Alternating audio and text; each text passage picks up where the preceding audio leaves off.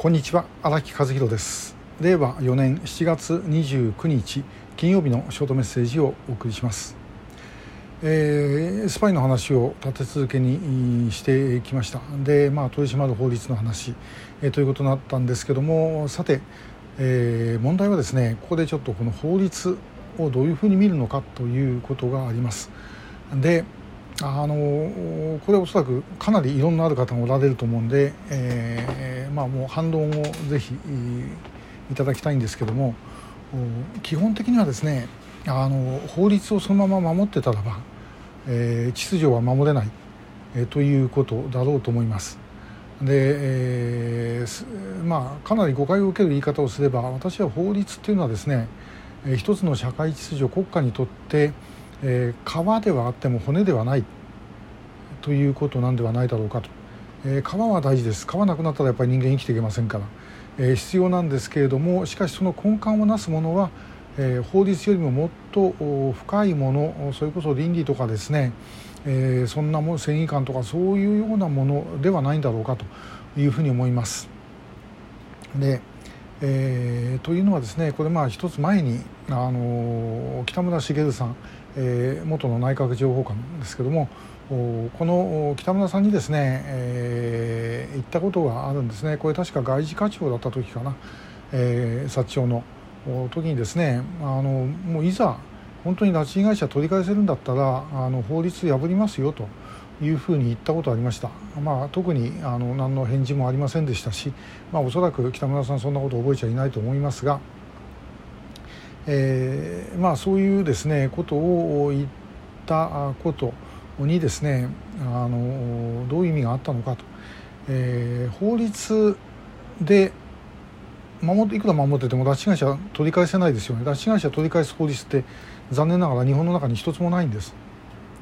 で、えー、その法律例えばですねあの自衛隊が拉致被害者の救出をやる法律できないのかということを、まあ、質問しようとすると前にもお話ししましたあの防衛省のですね情報公開請求をやった時に出てきた文書を見てもですね役所の方が、えー、そういう法律は要はできない、えー、やるべきではないというもうこれ完全に越権行為なんですけどもそういうことを言ってくるでも国家にとって重要なことは法律を守ることよりも国民を守ることです。法律守って国民が守れないっていうのはこれはもうもう全くですね、えー、自家同着でしかないですね。で、えー実際現実問題って例えば公安警察とかですね外事警察とかあのもう違法なことやりますよ正直言って。えー、法律で考えたらですねそれ厳密に解釈したらば、えー、これはどうしたっておかしいだろうと思うようなことをやるんです。でそれやらないと秩序は守れません、えー、法律を全部守ってやってたらですねだって相手はその取り締まる相手っていうのは法律破るわけですからその相手に対してこちらがですねその全部何から何まで、えー、きちんとやっていたらですねそれは守れないわけでそこはもうある程度のもう越権がですね許されてしかるべきであるというふうに思います。これあの、まあ、警察があのネガティブリストじゃないポジティブリスト。で、まあ、これができるというふうに言うのに対して本来の軍隊であれば、え、ネガティブリストで、え、これこれはやっちゃいけないというふうに決めるということですね、まあ、自衛隊はあそうなってないんですけども、えー、しかしいずれにしてもやはりですねそこを超えなければいけない時が必ずあります。でそれはもうその場所にいる人間の、えー、もう自分の正義感とか使命感とかそういうものでですね最後やるしかないんですね。でそれを上の人間は守るということが絶対に必要です、えー、俺は関係ない知らなかったというふうに言ってですね逃げたりしないで、えー、ともかくちゃんとそういう人たちに対する責任を取るということをやるということが必要です。で一方で、えー、これやるということはですねまあ外から見えないあのオペレーションに当然なるわけですね。で、えー、ということはある意味で言うと不正をやろうとすればそれはそれで簡単にできちゃうということです誰もチェックができないことですよね。えー、ですからそのやる人たちっていうのはやっぱり正義感とか使命感とか国家意識とか愛国心とかそういうものが必要ですでそれが基本的にはこれ政治家も何もそうですねみんなあのそれが骨であってでそういう人たちがまあ、法律を作るとで政治を動かすということになるわけですね。えー、そこをやっぱり忘れてはいけないのではないだろうかというふうに思います。えー前にですねこれも前言ったかな。あの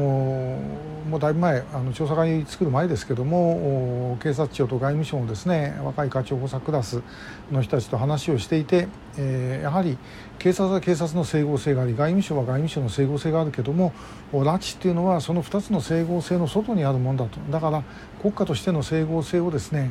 えー、整えるということでやっていかなければできないんだという話を、まあ、したことがあります。まあ、これも聞いてた2人とも覚えちゃいないと思いますけども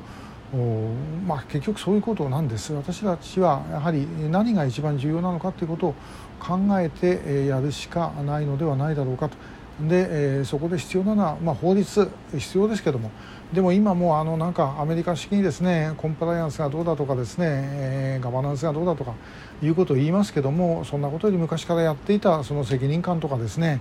えー、使命感とかそういうものの方がやっぱり重要なんじゃないのかなと。えー、そこで法律で縛りに縛るとですねもう面倒くさいことばっかりになってしまって、え、逆に自分の手足を縛るということになります自分たちの手足を縛るということは敵にとってみれば動きやすくなるということなんですよね。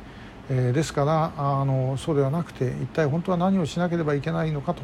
いうことをしっかり考えておく必要がないあるんではないだろうかというふうに思います。えー、今日もありがとうございました。